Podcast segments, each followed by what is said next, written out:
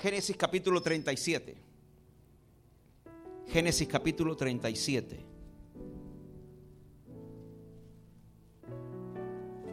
Este tema lo titulé Yo soy rama fructífera. Diga conmigo, yo soy rama fructífera.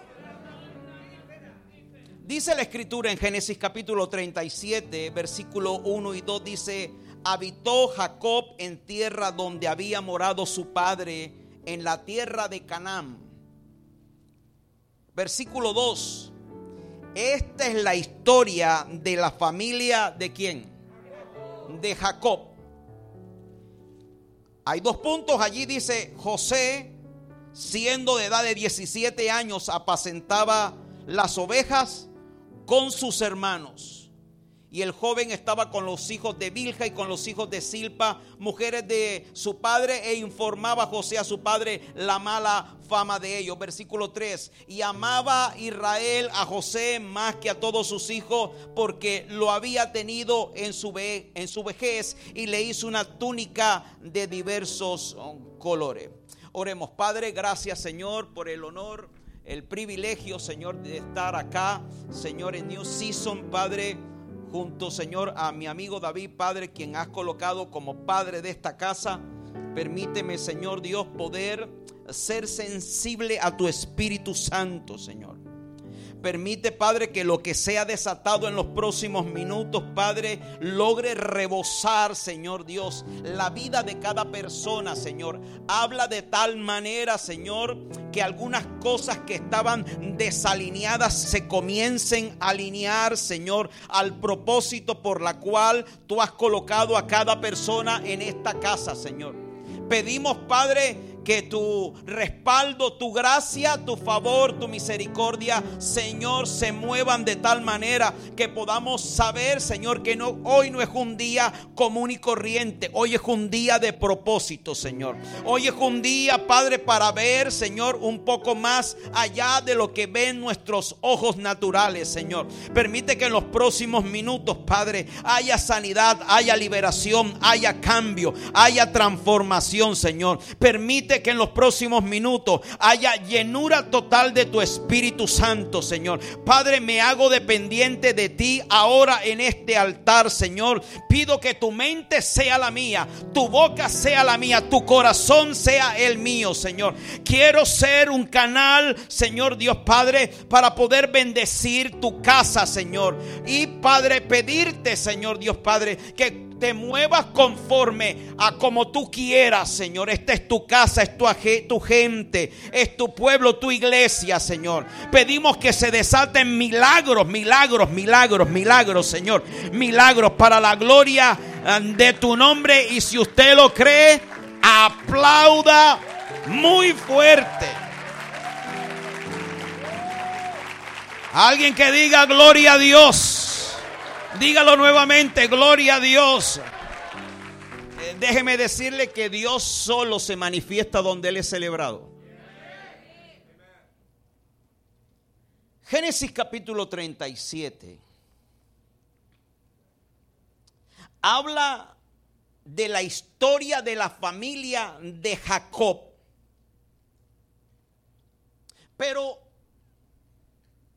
comienza diciendo aquí el escritor bíblico que esta es la historia de la familia de Jacob, pero inserta allí a José, uno de sus hijos. El nombre José significa rama fructífera. Y estoy entendiendo por, por el Espíritu, porque vuelvo a decirlo por tercera vez, tengo algo fuerte que yo siento para poder afirmar la iglesia. Que a pesar de que esta historia, la gran mayoría de versículos son dados al proceso de la vida de José, realmente la raíz de todas estas cosas escritas en Génesis 37 tienen que ver con Jacob y su paternidad. La paternidad en la Biblia se, se menciona más de 300 veces. Este tema me apasiona mucho porque recuerdo la ausencia en algunas ocasiones de mi padre biológico. A él lo matan cuando yo tenía seis años de edad. Pero antes de que a mi padre eh, lo, lo mataran, pues recuerdo que en algún momento mi padre me secuestró. Yo nunca he dicho esto, nunca jamás. En mis 22 años de ministerio, nunca lo he contado. Mi padre me secuestra, me arrebata de las manos de mi madre y me esconde en un lugar. Eso fue algo muy horrible. Yo a pesar de que tenía muy poca edad, sentía que lo que estaba sucediendo no era correcto. Recuerdo que ah, hubo policía, denuncia, eso fue algo traumático, ver a mi madre pelear con mi padre y, yo en medio. Y yo en medio. Sin tener la madurez para poder percibir todo lo que estaba sucediendo alrededor de esa gran disputa. Y yo en el medio. Pero avanzo un poco más por temas de tiempo, pero lo que le quiero decir es que hubo en mi corazón, después de la, de la partida de mi padre, una ausencia tan tenaz que esa ausencia que, que, hubo en mi corazón me llevó a un despertar de querer tener a un padre. Y mi corazón siempre anhelaba tener un padre. Y cierto día, después de muchos desatinos, muchos errores, de ir al mundo, conocer el mundo, alcohol ah, y todas estas cosas, seguía la necesidad de tener un padre y yo me preguntaba, pero ¿cómo yo lleno la necesidad de tener un padre si ya mi padre está muerto? Pero en una ocasión, estando yo muy ebrio, escuché la voz literalmente de Dios hablarme a mi oído y decirme, hijo, ¿por qué tomas? yo pensé en los primeros segundos restantes que era una sensación del alcohol, que ya me estaba cayendo mal, que tenía una experiencia negativa por cuanto estaba escuchando voces que no eran naturales. Pero yo empecé a mirar a mi alrededor y me di cuenta que no había nadie a mi alrededor porque todos mis amigos de parranda se habían ido a la licorería de al frente a comprar algo de tomar y yo me quedé allí porque estaba muy ebrio. Pero la experiencia fue tan profunda que yo recuerdo que ese día yo empecé a llorar muchísimo. Llegué a casa tan ebrio que en medio del llanto surgió una pregunta nuevamente de parte de Dios. Y me dijo, hijo, ¿por qué lo haces? A volver a escuchar la voz de Dios, se despierta en mi interior una necesidad de poder saber qué era lo que realmente estaba ocurriendo, qué era esa voz que me estaba hablando. Pero me llamó la atención que la voz decía hijo. Yo tengo un un libro que está completa, completamente terminado, que habla de paternidad y de carácter y de hijo. Y me, me, por cuanto perdí a mi padre, un día empecé a buscar modelos diferentes y en esos modelos diferentes que yo empecé a buscar, ninguno era el modelo correcto. ¿Me está entendiendo? Pero un día yo Anhelaba tanto un padre que me conecté con un hombre de Dios en su tiempo. Y le dije, Señor, después de haberle conocido y sabido que aquello que yo había escuchado, la palabra hijo por dos veces, eh, trató de despertar cierto interés de quién, e, quién era esa voz que me estaba hablando me di cuenta que ya no era la voz de mi estado de alcoholismo, sino que era una voz que venía del cielo. Yo al pasar en los, los, meses, los años, pude discernir que era Dios desde ese momento tocando mi alma, tocando mi corazón, trayéndome a su propósito. Pero todo comenzó con una necesidad en la paternidad. Por eso Génesis capítulo 37, aunque todo lo que ocurre en el proceso habla de José, realmente lo que está ocurriendo allí comienza e inicia con Jacob. Lo que le quiero decir a la iglesia hoy, valore la paternidad de su pastor. Valore, eh, te voy a decir algo muchas de las cosas que van a ocurrir se van a empezar a, iniciar cuando usted se conecta con la paternidad de su pastor. No desvalore. Conéctese allí. La Biblia dice, esta es la historia de la familia de Jacob. Se va a empezar a escribir algo completamente que tiene que ver con el propósito y la paternidad y el destino de Dios sobre tu vida, sobre tu familia, cuando te conectes a tu Padre.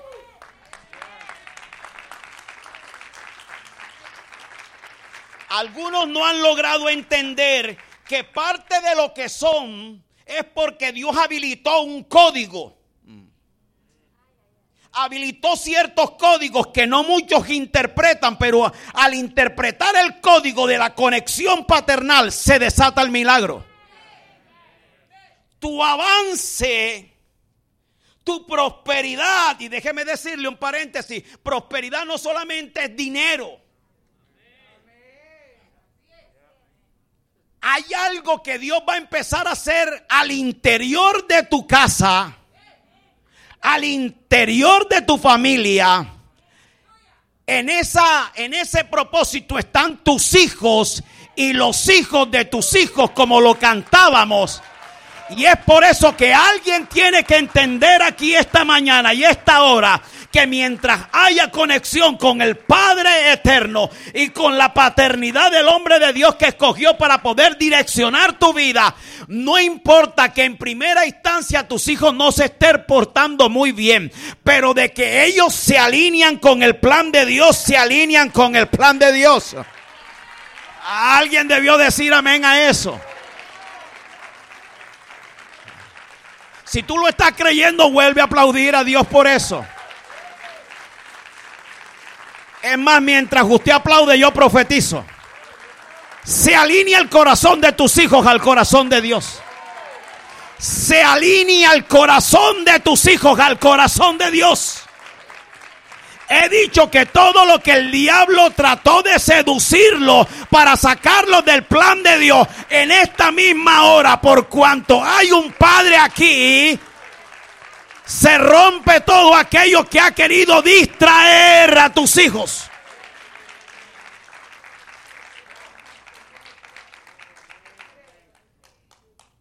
Comienza la historia diciendo José, siendo de edad de 17 años, muy inmaduro el hombre. Su padre le hace una túnica de colores. Ah, para nadie es extraño que, que a veces le colocamos túnicas de colores a nuestros hijos.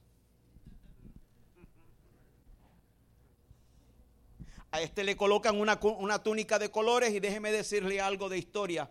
Para los hebreos los colores significan algo. En otras palabras, para los hebreos cada color tiene que ver con un rol en la vida.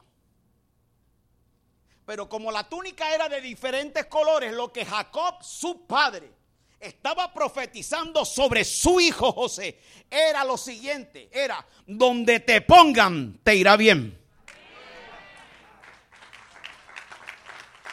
Aló.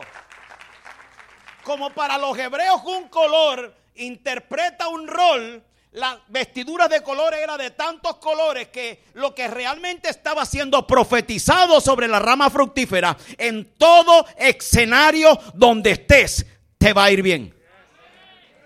Es por eso, es por eso que usted lo ve en la casa de Potifar y le va bien.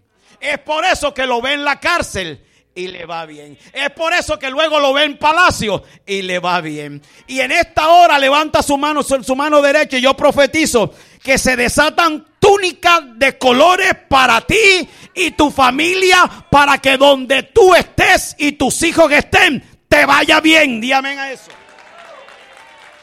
Vamos, aplauda fuerte, diga, me va a ir bien. Grítelo, me va a ir bien. Dígalo de nuevo, me va a ir bien. Dígale en Colombia o en Miami, me va a ir bien.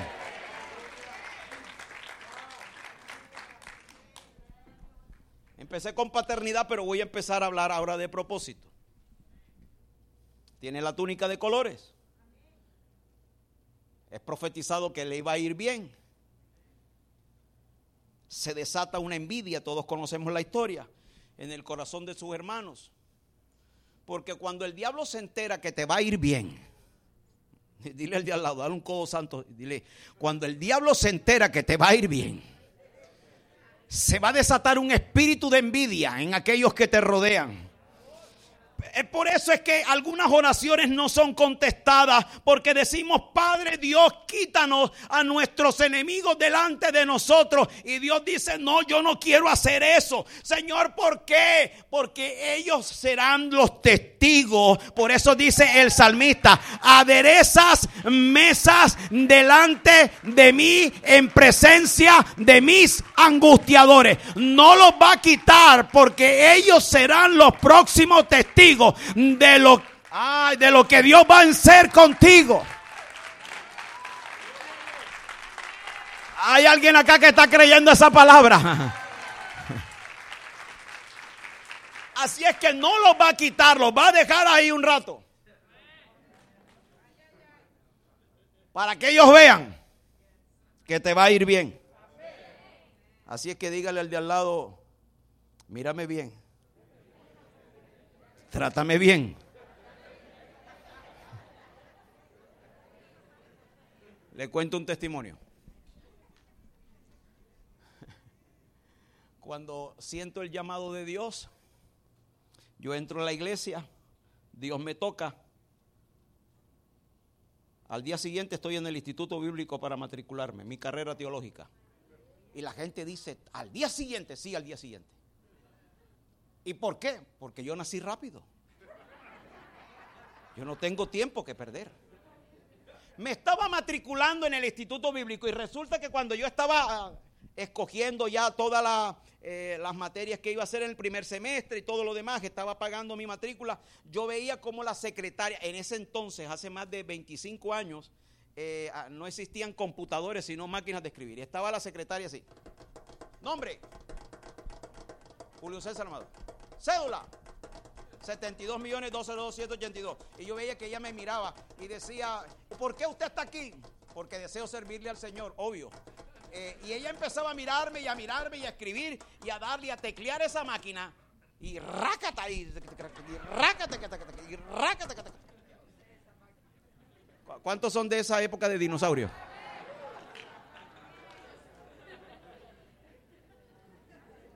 Estudié mi carrera me forcé, me llené del conocimiento de Dios, pasaron los años, yo me convierto en jefe de ella. Y ella me dice, pastor, tengo algo que decirle. Dígame, hermana. ¿Usted recuerda cuando usted se fue a matricular para su carrera teológica que yo era la secretaria de admisiones? Y le dije, sí, claro, yo recuerdo perfectamente que me mirabas demasiado. Ah, yo le quiero confesar por qué. Porque cuando usted se fue a matricular, por eso es que al hombre no se debe criticar por la apariencia, sino por la esencia. Ella estaba allí diciendo lo siguiente. Hmm, este tiene cara de ser...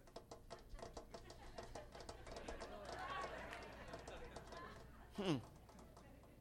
Viene a perder el tiempo. Uno más desperdiciando la plata aquí estudiando. Ese no será pastor ni nada. Ese seguramente viene aquí a conquistarse las peladitas de la iglesia. Ay, qué desperdicio. Está, está como chévere, pero bueno.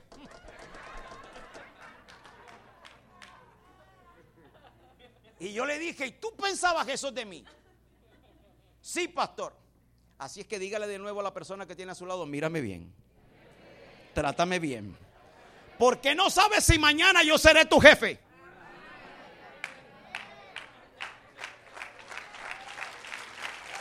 Vamos, aplauda más fuerte.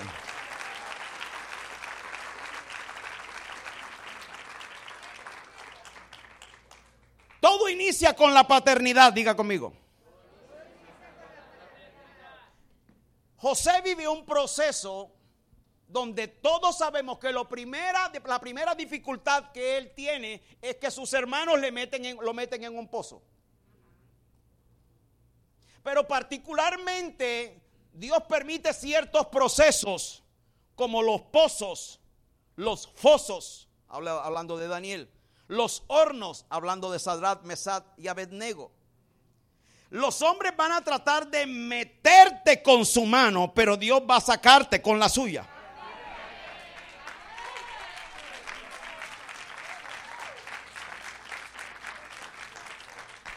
Todo comienza con la paternidad, luego comienza el proceso. El proceso de haber sido introducido en un pozo tiene una revelación. Usted semilla. Escriba lo que le voy a soltar ahora. Usted no es muerto para que lo sepulten, usted semilla para que la siembren. Es por eso que los hermanos que estaban creyendo que al meter a José en el pozo lo iban a matar, resulta que por ser él rama fructífera, lo que realmente estaba ocurriendo en el mundo espiritual es que lo estaban sembrando. Uy, uy, uy, uy, uy, uy, uy, uy, uy. Hay gente que te va a querer ver sepultado, que está orando que el COVID-19 lo mate ya. Pero podrá salir el COVID-20, el COVID-30, el COVID-40, el COVID-50 y usted va a estar sin ser sepultado si no usted nació, ay, ay, para que cuando lo metan en el pozo lo están realmente sembrando. Diga conmigo sembrando. Dígalo de nuevo, sembrando. Ustedes saben lo que ocurre. Vienen los ismaelitas mercaderes, lo sacan de allí, lo compran y ya no está metido en el pozo sin túnica. Porque aquí, ahí le quitaron una vestidura profética. Ahora está con una vestidura nueva. Y ya no tiene la vestidura de príncipe. Porque es que el diablo cree que si nos quita lo de afuera, el diablo cree que si nos quita lo de afuera va a quitar también lo de adentro. Te podrán quitar lo de afuera, pero lo de adentro no te lo quita nadie ni nada. Eso tiene que ver con el fundamento de Dios en tu ser. Es por eso que ahorita dije, los hombres te van a criticar por tu apariencia y no por tu esencia. Y ahí es donde el diablo se equivoca contigo y conmigo. Porque lo nuestro no, estaba, no está por fuera. Lo nuestro está por dentro. Por eso somos vasos de barro. Es por eso cuando esta historia habla de los sueños de José. Yo recuerdo que a mí me decían de pelado, de, muchacho, no sé cómo se llama aquí la cosa. De sardino, de. Me decían Fantasy World. Y me decían, deja de estar soñando tanto pelado. Tú eres pobre. Ya no tienes papá. Y era verdad. Yo, yo trabajaba de empleado doméstico en una casa me levantaba todos los días a las 5 de la mañana a exprimir 70 naranjas. Esa familia tenía la bendita costumbre. ¿Sabe que los ricos toman antes de café jugo de naranja? O después, yo no sé, ya se me olvidó. El tema era que 70 naranjas religiosas. Yo aprendí el arte de hacer jugo de naranja con los ojos cerrados. Era un niño. Era un niño pero tenía que hacerlo para poder ganarme el plato de, la comida diaria. Y ellos tenían un espíritu de Alzheimer.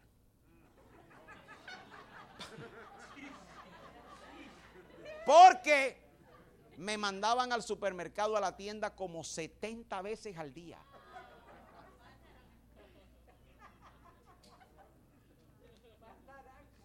Pero lo positivo era que yo me quedaba con las moneditas que quedaba del vuelto.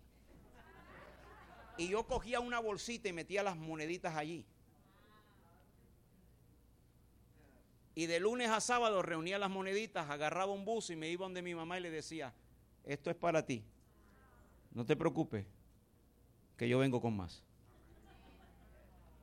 Y en ese proceso, yo siendo un niño, reunía las moneditas y se las llevaba a mamá. No tenía la mejor relación con mi mamá. Era un inmaduro completo. Pero el sentir de mi corazón me llevaba a hacer esa opción. Y yo estaba allí en esa casa. Usted ni se imagina lo duro que fue siendo un niño, recibiendo humillaciones cada día. Si no haces esto, te largas de aquí. Si no haces esto, otra cosa, te largas de aquí. Yo lavaba todos los días cuatro baños, dos perros que no eran míos, dos carros que no eran míos, cuatro cuartos, dos terrazas, dos patios, todos los días. Me acostaba cansado siendo un niño. Pero yo veía el pago cuando yo tenía el plato de comida y con la oportunidad de, llenar la bolsita con más monedas. Mi motivación era comer. Ni siquiera tenía una cama, dormía en el piso. En un colchón, allá les llamaban los colchones de los catres, una cámara. Yo no sé quién se inventó esas camas. El diablo, no sé, una cosa inmunda. que se doblaban así para adentro. Yo dormía en una cama, solo en el colchón, que era así muy delgadito. Y resulta que lavando un baño de esto, usted sabe, aprendiendo a lavar baños, se me salió todo el agua, se me mojó todo el colchón. Y el colchón, eh, eh, yo le decía la montaña rusa. Porque se, cuando se moja esa clase de colchón que es, que es de, mal material, él se embola. Y, le salieron unas bolas. Entonces yo, yo dormí así como como encaramitados. Encaramitados es una palabra hebrea que quiere decir. Esto conectándolo con el proceso. En muchas ocasiones, otros te van a querer meter en un pozo. En otras ocasiones, por malas decisiones, tú te vas a meter en un pozo. Pero como quiera, usted es una rama fructífera. Como quiera, usted nació para dar fruto. Y los procesos donde los frutos comienzan, comienzan en nuestros pozos personales. Al inicio no todo va a ser color de rosa, color de hormiga, como decimos en Colombia. Va a ser arduo difícil. Muchos no creerán en ti. Muchos te van a descalificar. Muchos te tratarán por el poco dinero que tengas. Pero recuerda,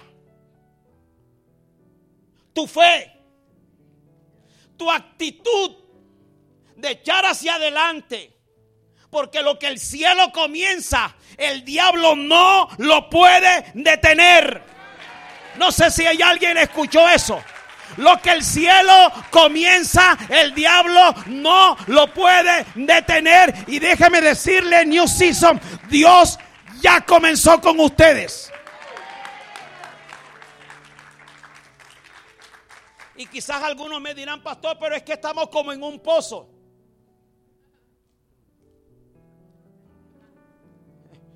De los pozos sacan petróleo.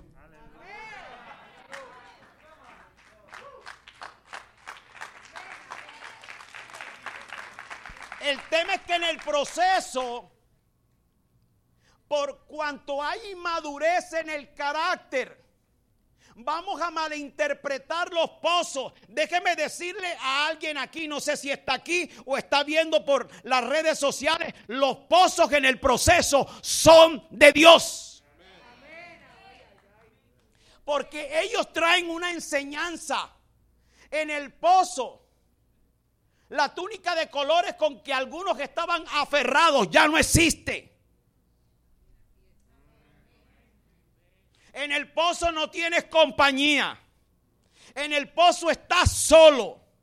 Así como cuando Dios comenzó el proceso con Jacob, dice que su familia pasó el vado de Jabot y dice el texto Génesis capítulo 28 y así se quedó Jacob solo. Hay algunos momentos donde Dios va a permitir que algunos pozos se aperturen para ti, pero inicialmente de ellos no va a brotar agua. Serán pozos profundos donde no saldrá nada, donde tú estarás allí sometido por un periodo de tiempo para que tú aprendas a depender exclusivamente de Dios, para que no te aferres y digas que a través de tu vestidura de colores es para que no malinterpretes el proceso de la soledad.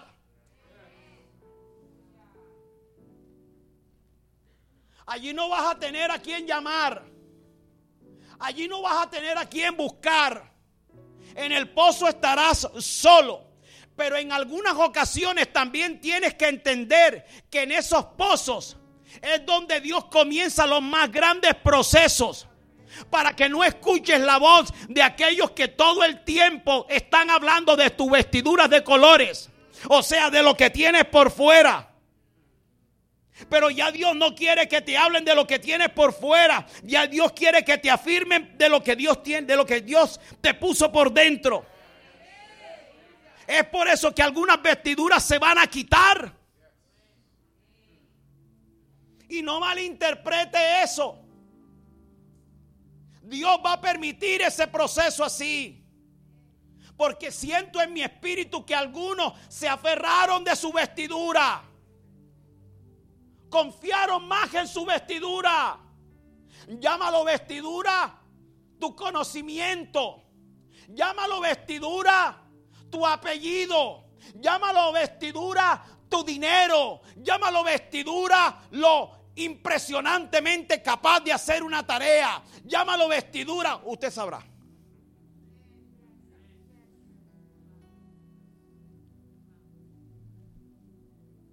En el pozo, lo que tienes por fuera es insuficiente.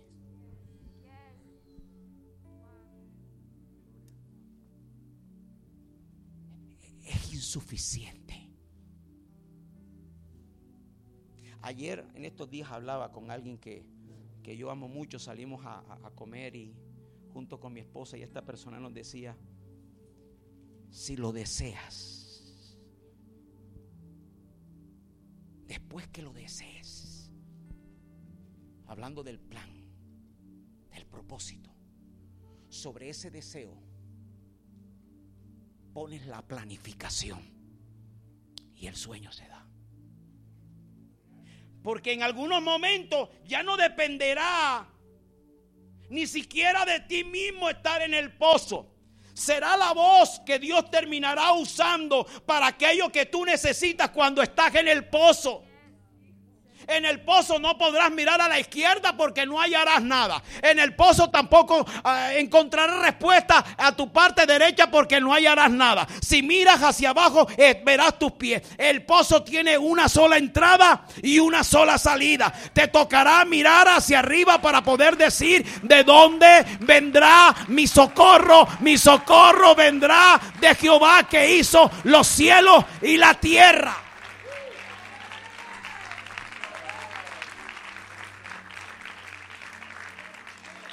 En el proceso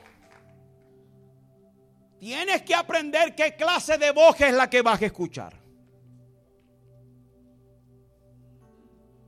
Ya tu afirmación no estará en la túnica de colores, sino confiar en que aquel que comenzó en vosotros la buena obra, la terminará, la perfeccionará. Y yo no sé cuántos en esta hora están metidos en un pozo particular, sintiéndose solos, sintiéndose que nadie eh, va a tu rescate. Pero no te preocupes y entienda lo que voy a decir en los próximos segundos. Ya Dios desató una compañía, una compañía de, de ismaelitas que les dieron la orden, así como los ismaelitas llegaron donde estaba José. Habrá gente que no tendrás que buscarla. Habrá gente que ya Dios va a decirle que te busque para que te saquen de los pozos donde tú estás. En otras palabras, Dios va a empezar a levantar patrocinadores para tus sueños. Aplauda eso. Dios va a levantar patrocinadores para tu sueño. Solo mantente no pervirtiendo el llamado que Dios te dio. Lo sacan del pozo sin túnica. Lo compran como esclavo, le ponen una vestidura de esclavo. Pero los esclavos, querida iglesia, los esclavos, ¿cómo tienen sus manos? ¿Cómo? Atadas. Mm. En el proceso, no solamente experimentarás la soledad en el pozo, la dependencia que trae de Dios el pozo, sino que luego en el proceso te sentirás con las manos atadas. ¿Cuántos de ustedes han dicho, me siento como, como con las manos atadas? Levante la mano si estoy hablando a gente correcta aquí. Que no sé qué hacer. Pues si te encuentras con las manos atadas, también es de Dios. Le voy a contar una pequeña historia. Ah, mi abuela se llamaba Felipa, viuda de Manjarres. Una señora ruda, fuerte. Me trataba muy duro. Muy duro. Para verla sonreír, me tocaba limpiarle sus zapatos, hacerle el aseo de la casa y luego me llamaba a comer. Un día mi abuela Felipa estaba haciendo una mazamorra de plátano maduro con zumo de coco. ¿Quién no ha probado mazamorra de plátano maduro con zumo de coco? Levante la mano los que no. Que Dios los perdone. no, cierto hermana que eso es algo glorioso, ¿no? Lo máximo, ¿cierto? Mire hermano, eso quita cáncer, quita, quita COVID, eso quita todo. Le quita el mal genio a usted, lo irritable que usted es, se lo quita. Estaba mi abuela, ella hacía esas mazamorras con plátano maduro, ella meneaba con cuchara de palo. Le echaba canela y luego clavito de olor. Y eso destilaba un olor por todo el vecindario que las vecinas le decían, ay Felipa, Felipa, nos tienes alborotadas. Y mi abuela meneando ahí, meneando y le echaba el zumo de coco y unos cuantos granos de arroz para que especial. Usted sabe cómo es la cosa. En algún momento de esos, en mi madurez, el olor me atrajo a la cocina y salí corriendo. Me olvidé que mi abuela era muy ruda conmigo, muy fuerte conmigo. Y yo corrí a la olla y le traté de quitar la, la cuchara de palo para yo seguir meneando la mazamorra y ella me pegó duro en la mano. Y me dijo, no la toques porque la dañas. ¿Cuántos saben que en cocina, si varios meten la mano en un plato, ¿cuántos saben eso? Espiritualmente, no metas la mano de carne en el proceso espiritual porque lo dañas. Cuando Jesús, eh, preste atención, esto te va a volar la cabeza. Cuando Jesús aparece en el aposento, está el, el incrédulo de Tomás, está María Magdalena, estaba el otro por allá. Eh, dice, paz a vosotros. Está, está, está Tomás diciendo, Señor, eres tú. Sí, cabezón soy yo. Mira mis llagas. Mira mi costado. Tú que decías que si metía tu dedo en mis manos, si no lo vieras, no creyeras. Pues soy yo. María Magdalena emocionada, sale corriendo a tocar a Jesús y Jesús le dice, güey, güey, estoy aprendiendo inglés, güey, güey, güey. No me toques, porque todavía no he sido glorificado. No metas tu mano de carne en el proceso espiritual porque lo dañas.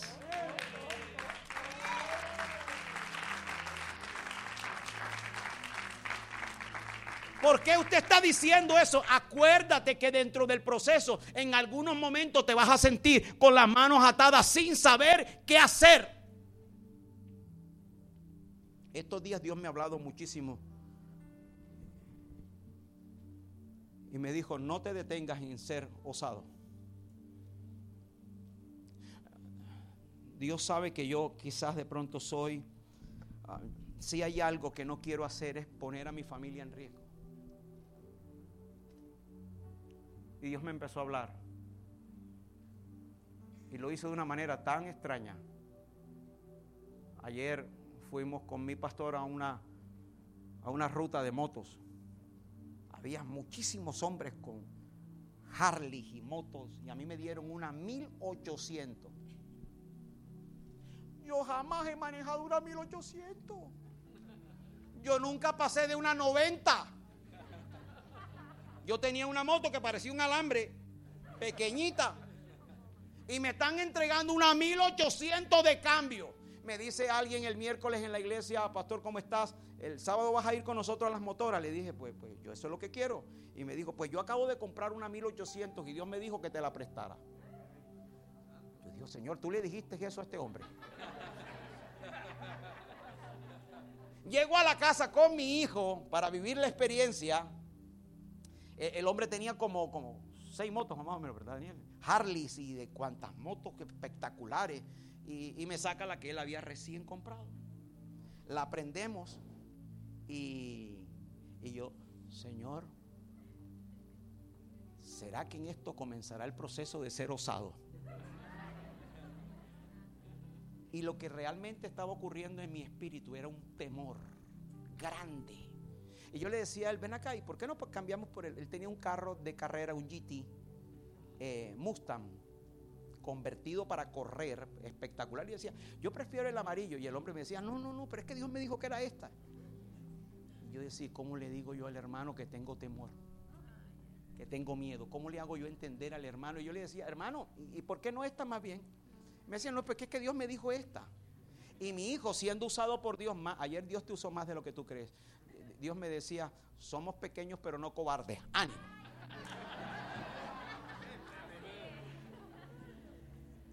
Y, prendí la moto. Yo, Dios mío, esto suena como si el diablo estuviera metido en el mofle. Y yo, Dios mío. A mí se me había olvidado que el cambio, la primera era para abajo, el resto era para arriba. Y a mí se me olvidó todo. La aprendí, nos montamos. Yo dije, Señor, mire, yo nunca había orado tanto. Salimos a la avenida y empezamos a coger esas autopistas. Y yo, ah, no, y para remate, mi hijo, la moto tiene Bluetooth y, había colocado música, pero a todo volumen. Y yo cuando voy manejando, me gusta ir sin escuchar ninguna música para ir concentrado. Mi hijo a todo volumen. Y yo, Señor, demuéstrame otra vez que tú existes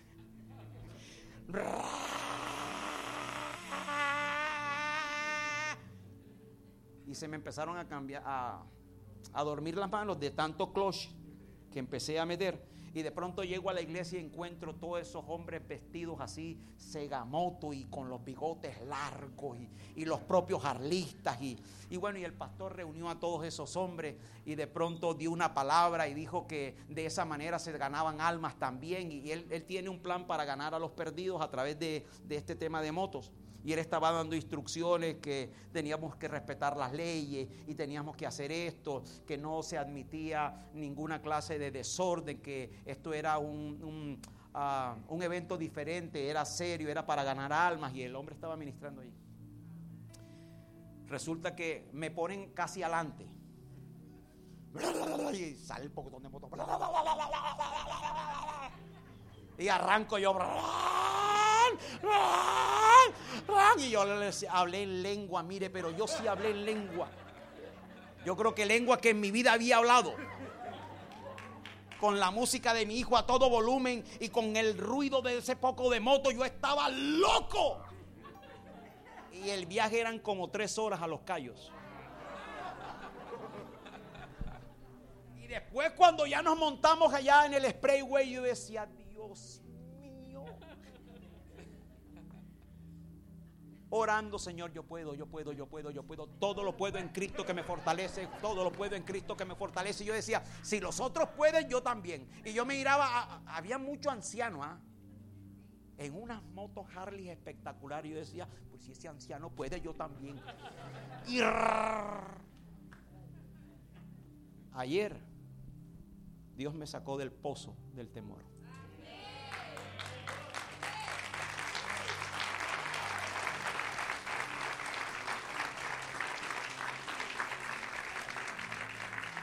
Cuando se sienta en un pozo, interprete, estoy en el proceso.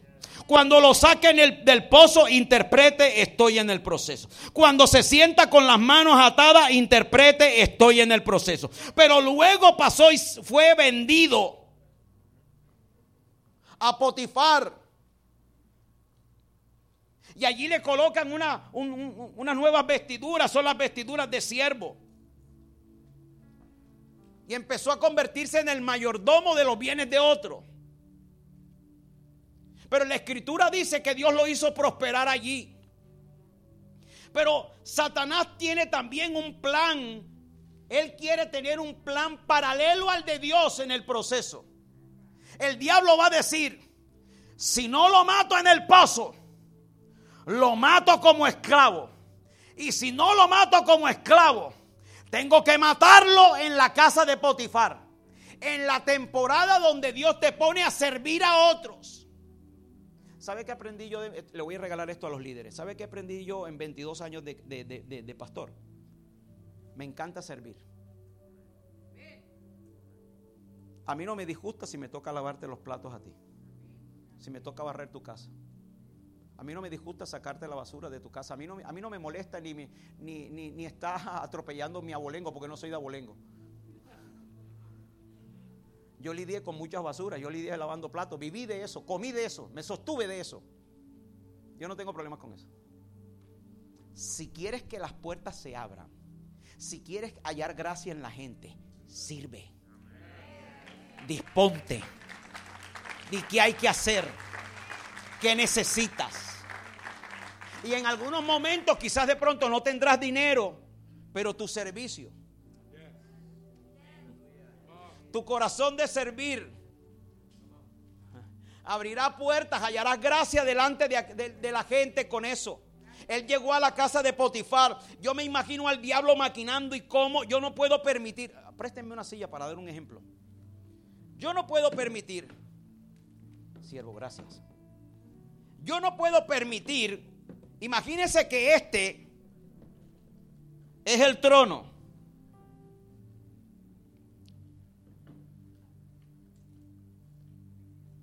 Este es el lugar donde Dios al fin y al cabo te va a llevar a ti después del proceso. Estaba por acá José con vestidura, luego sin vestidura, ahora en el pozo, ahora como esclavo, ahora entra a la casa de Potifar. El diablo dice, yo no puedo permitir que él llegue allá. Porque es que si llega allá, en la Biblia se va a decir que los procesos, o sea, que todo proceso, o que no hay progreso sin proceso más bien. En la Biblia se dirá que vale la pena soñar en Dios. En la Biblia se dirá que en los procesos se tiene que resistir.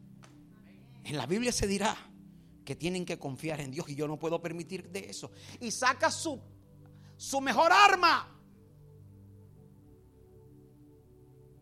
y despierta un deseo seductor en la esposa de Potifar. Llamémoslo a, él el poti, de cariño. Y la esposa de Poti lo mira y dice, wow, buen mozo, hebreo, hmm, joven buen colágeno que tiene. Mire, si era esposa de Potifar, créame que no era cualquier mujer. La mujer. Era dentro del protocolo, ellos escogían las mujeres que, que tenían que estar con ellos. O era la mujer. Y para ser la oficial era la mujer. Estas mujeres, a mí me gusta estudiar mucho, estas mujeres ah, tenían unas tinas y ah, las, las, llenaban con leche y esencias. Y ellas se, las sometían allí y las siervas le untaban esencias y esencias y esencias. Y ellas las preparaban antes de ir a la recámara, como Esther. Usted se podrá imaginar esa, esa tina, Chanel, Carolina Herrera, ¿cuál otra? Jimmy Choo, Gucci, ¿cuál otro? ¿Cómo? Ese pues, también. Usted se podrá imaginar esa mujer metida en esa tina con todas esas esencias. Écheme, écheme, écheme, écheme. Cuando salía de allí, yo me imagino que después de un ritual de eso se puso un baby doll. Preguntó, ¿y Poti dónde está? No está por allá. En el downtown de Egipto.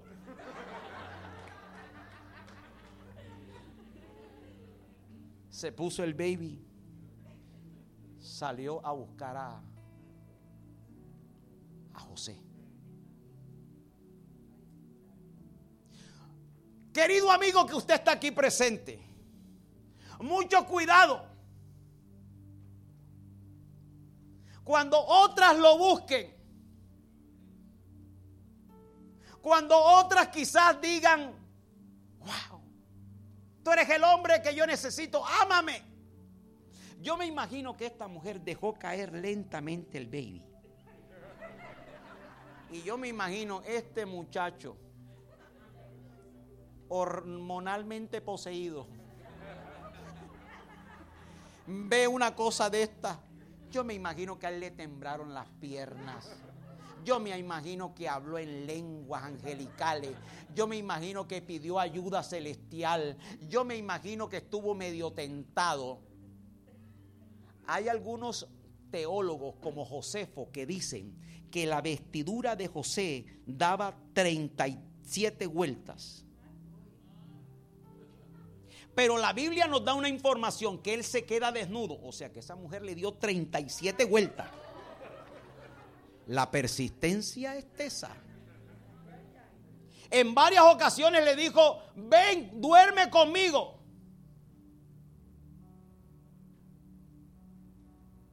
Cuando el propósito es mayor que el placer.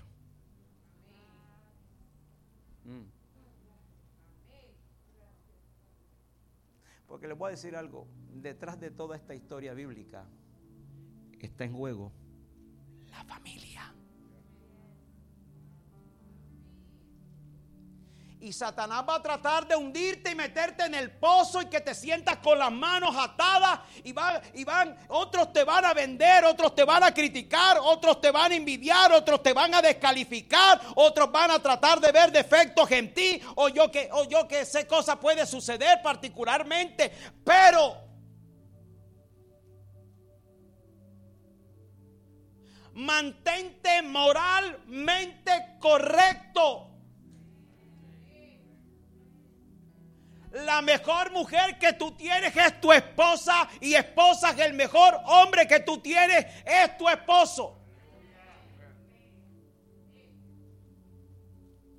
Yo estaba aconsejando a un millonario que era bien feo.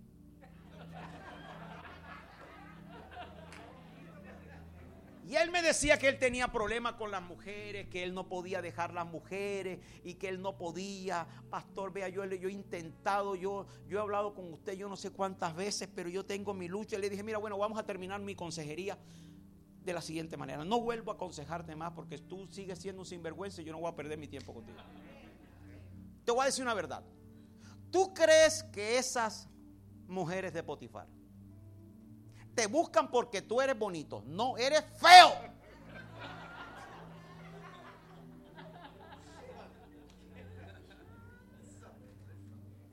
Y me miró así.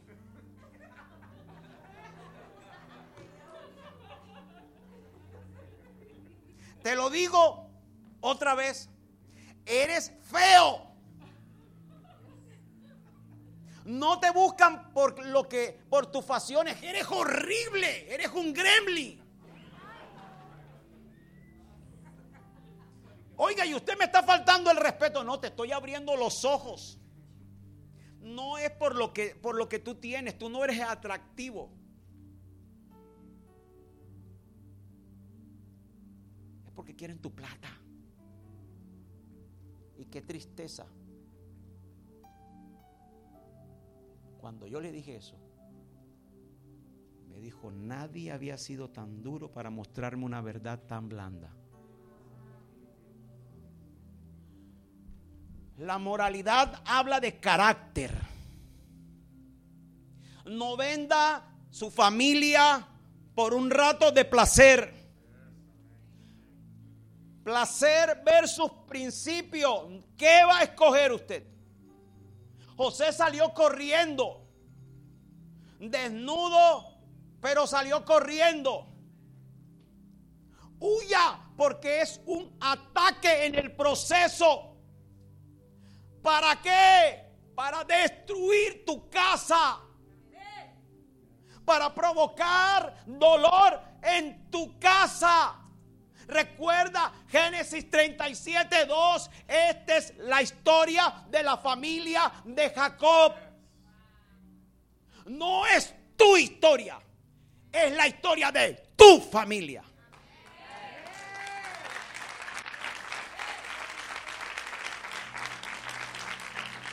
Todos saben que lo meten preso. Potifar conocía de su inocencia. Si no, lo hubiese volado la cabeza. Lo mete como preso político. Ustedes saben que allí tiene un, tiene un tiempo, la cárcel, prospera, ya tiene la vestidura de preso. Hasta el bendito sueño de Faraón, de las vacas flacas, las vacas gordas. Él está ahora vestido de lino fino, afeitado. La única vestidura que él no permitió que le quitaran o le pusieran fue la de lino fino. Cuando él dijo, no, esta me la pongo yo y esta me la quito yo. Está delante de Faraón, le dice, mi Dios dará interpretación propicia a su sueño. Luego ustedes saben que ya Faraón lo sienta aquí, le da un anillo, le pone un carruaje le ofrece, a su hija y lo coloca como gobernador de la nación más poderosa de la tierra. Pero todo comenzó en un pozo. Con Daniel todo comenzó en un foso. Con Sadrat, Mesat y Abednego todo comenzó en un horno. Yo no, yo, yo, no sé si esto trae una aplicación a tu vida, pero no interpretes tu futuro como inician tus comienzos. La cosa va a ser dura, la cosa será fuerte, pero mantente en el propósito, firme, sin menguar. Mientras escucho un poquito más esa melodía, más alta quiero terminar concluyendo lo siguiente. La historia dice que hubo hambre en la tierra de Canaán.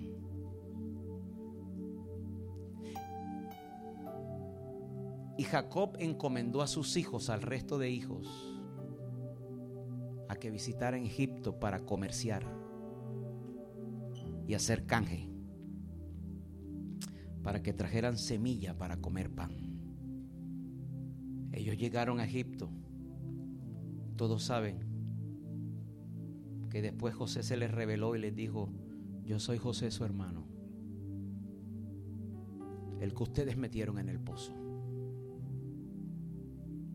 Pero aquí estoy. La pregunta es, ¿De mano de quién? Ellos recibieron pan. De José. Porque al fin y al cabo tú tendrás que entender esto parte del proceso, lo duro que te ha tocado vivir. El dolor que te ha tocado vivir por aguantarte ciertas situaciones tendrá su fruto. Pero no es para ti, José. No es para ti. No es para ti, José. Es para tu familia.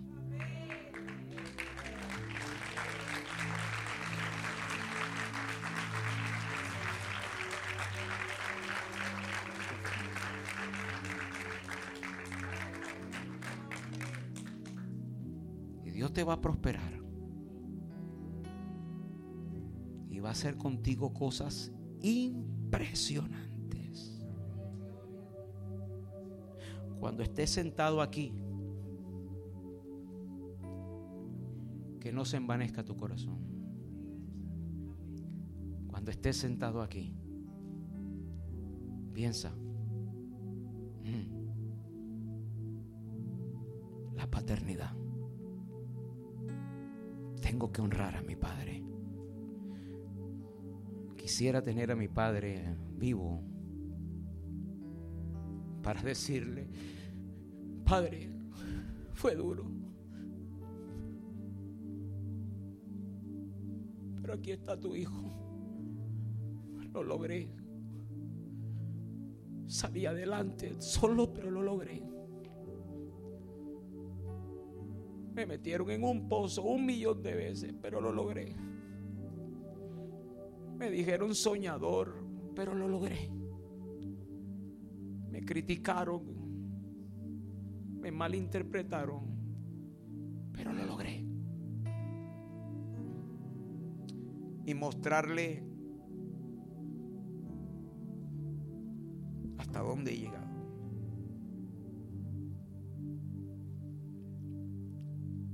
Si usted cree que esto tiene que ver con usted,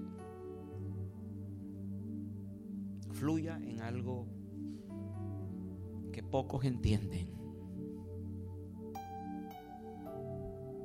La clave, conéctese a su pastor. La paternidad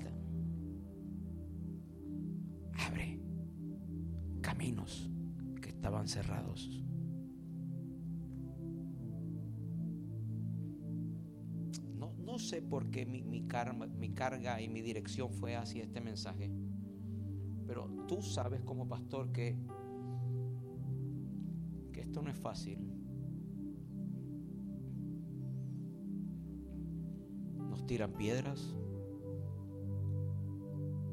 nos malinterpretan, la gente se le olvida que somos humanos. Somos humanos. Somos humanos y nos vamos a equivocar.